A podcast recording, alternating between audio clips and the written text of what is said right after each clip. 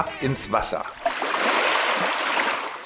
In der 13. Folge vom Onboard Radio Podcast picken wir uns ein Detail einer Kreuzfahrt heraus, die Pools.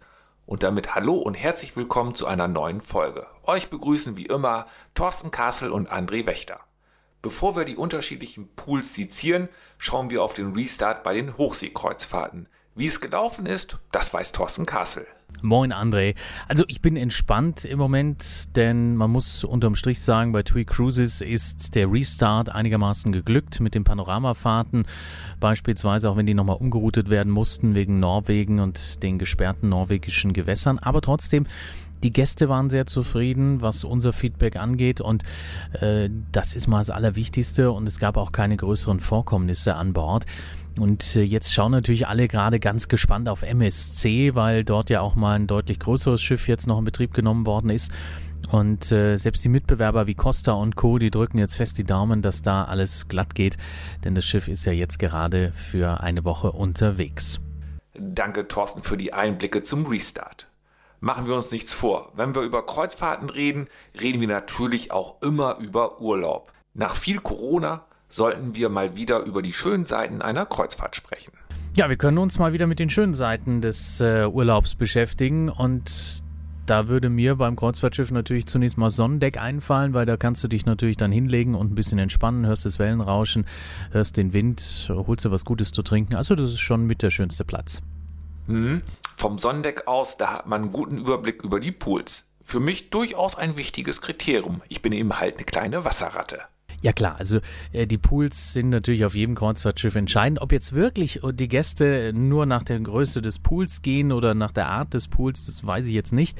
Aber es gibt logischerweise schon sehr außergewöhnliche Poollandschaften. TUI Cruises, wenn wir mal die neueren Schiffe nehmen, also mein Schiff 3, 4, 5, 6, und jetzt eben auch die neue 1 und 2. Da hat man ja als Charakteristik an Deck oben diesen 25 Meter Pool. Das war eine echte Herausforderung für die Entwickler, weil sie das Problem hatten, sobald das Schiff so ein bisschen ja, ins Schwanken kommt, ins Schaukeln kommt, dann äh, kommt der ganze Pool einem da entgegen und es ist auch ein Sicherheitsaspekt, weil man ja natürlich versucht, das Schiff gut auszubalancieren in den Wellen und alles, was man relativ weit oben platziert, zum Beispiel 10.000 Liter Wasser, äh, wenn das dann mal in Bewegung kommt, dann ist das für die Stabilität des Schiffes natürlich jetzt alles andere als besonders förderlich.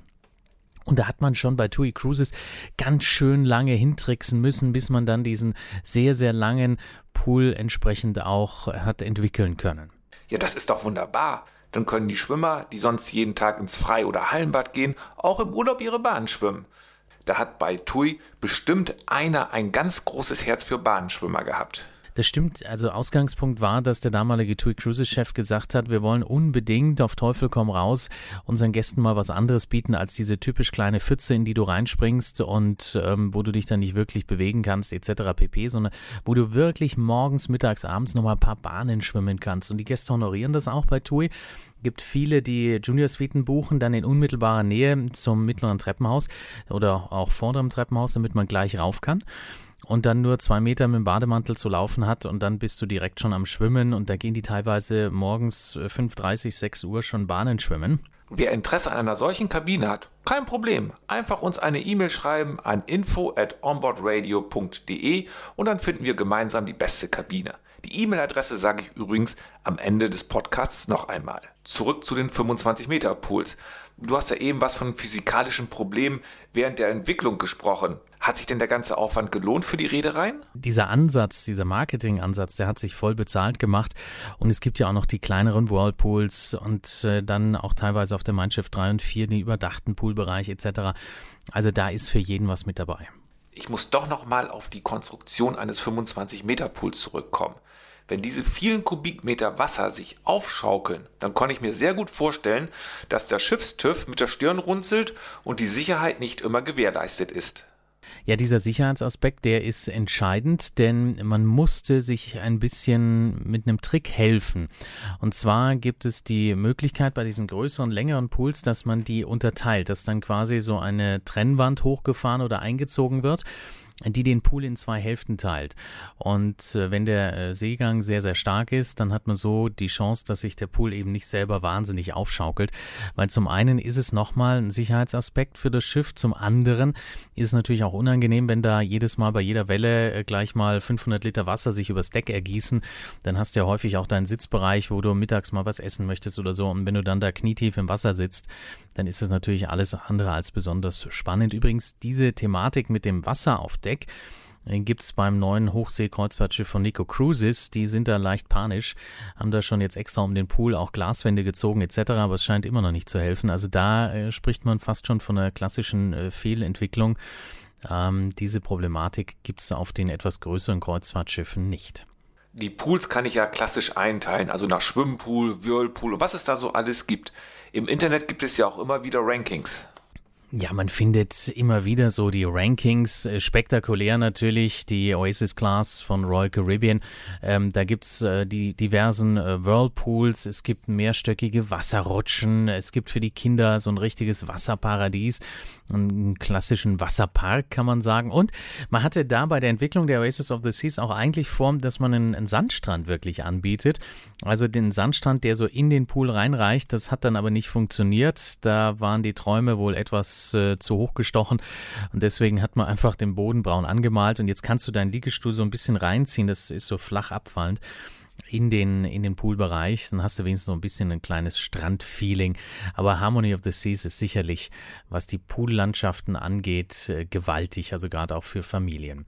Dahinter vielleicht Aida Prima, Aida Perla könnte ich mir vorstellen. Da hat man den Innenbereich, wo man dann auch rausschwimmen kann. Es sind ja zwei Schiffe, die für den Allwetterbereich konzipiert sind nebst den entsprechenden äh, Wasserrutschen auch im hinteren Bereich am Heck des Schiffes für die Familien, das Ganze auch überdacht. Ähm, dann haben wir natürlich auch dort noch die Whirlpools, wo man sich gut gehen lassen kann. Und wenn du mich fragst, ist meine persönliche Meinung, ähm, wo es mir auch sehr, sehr gut gefällt, sind in den Infinity Pools, Pools von Aida Prima und Perla, die unten auf dem Sonnendeck zu finden sind. Es gibt ja oben eins und dann auch unten, wo du einmal rund ums Schiff laufen kannst. Da sind Infinity Pools. Da hast du fast so ein bisschen das Gefühl von den Damen und Herren, die die oben im Suite-Bereich auch nochmal nach vorne raus am Bug des Schiffes so eine Infinity Pool haben. Also das ist schon spektakulär. Das macht immer sehr viel Spaß. Die Costa Smeralda würde mir dann noch einfallen, denn die Costa Smeralda hat auch sehr viele Pools, die ich sag mal, so für sich genommen einen eigenen Bereich darstellen. Die sind nie besonders groß, nie besonders lang, aber sie sind wirklich effektiv gestaltet und dadurch hast du in dem jeweiligen Poolbereich nicht das Gefühl, dass du auf einem Schiff bist mit tausenden von anderen Menschen, sondern ist überall so ein kleiner Bereich für sich und das finde ich dort sehr, sehr gut gelöst. Gibt es eigentlich Reisende, die das Schiff ausschließlich nach den Pools aussuchen?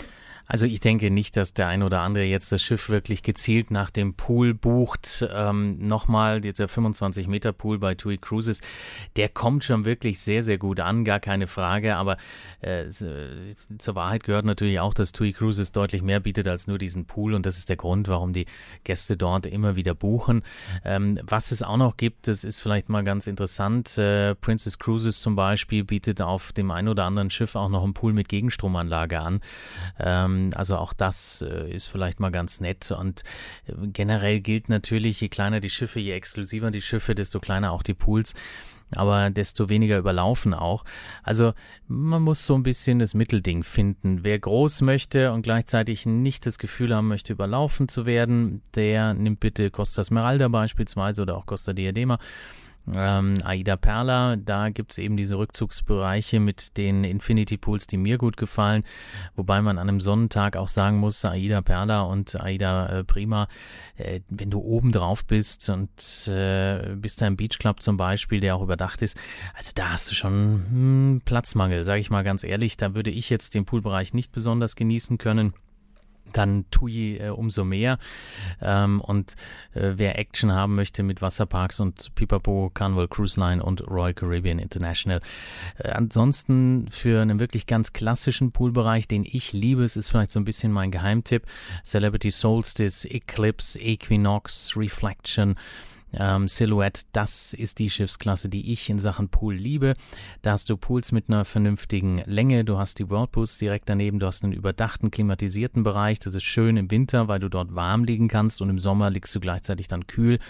Also das sind in diesem Bereich, wenn es um Pools geht, wirklich meine absoluten Lieblingsschiffe. Und logischerweise helfen wir auch gerne weiter für diejenigen, die sagen, so ein Pool, der ist immer entweder jetzt neuerdings unten oder in der Mitte des Schiffes. Ich möchte aber ganz klassisch, so wie bei Cunard, meinen Pool am Heck des Schiffes da helfen wir weiter. Klar, es gibt Cunard, es gibt Holland America Line. Ähm, da setzt man wirklich noch ganz gezielt darauf, dass der Pool oftmals eben auch am Heck des Schiffes zu finden ist. Und dann hast du abends, wenn du so als letzter gehst, alle anderen schon zum Essen rennen, ähm, dann hast du dort einen unfassbar schönen Blick nochmal übers Meer. Also das ist sehr, sehr schön. Da gibt es viele, die wirklich sagen, Pool am Heck, das ist meins. Auch die äh, deutschen Reedereien haben ja oftmals Pool am Heck. Also da helfen wir. Das ist doch gar kein Thema. Einfach anrufen, einfach eine E-Mail schreiben und dann kümmern wir uns, dass der Urlaub für Sie perfekt wird. Unsere E-Mail-Adresse lautet info at onboardradio.de oder klickt euch rein ins Internet www.onboardradio.de.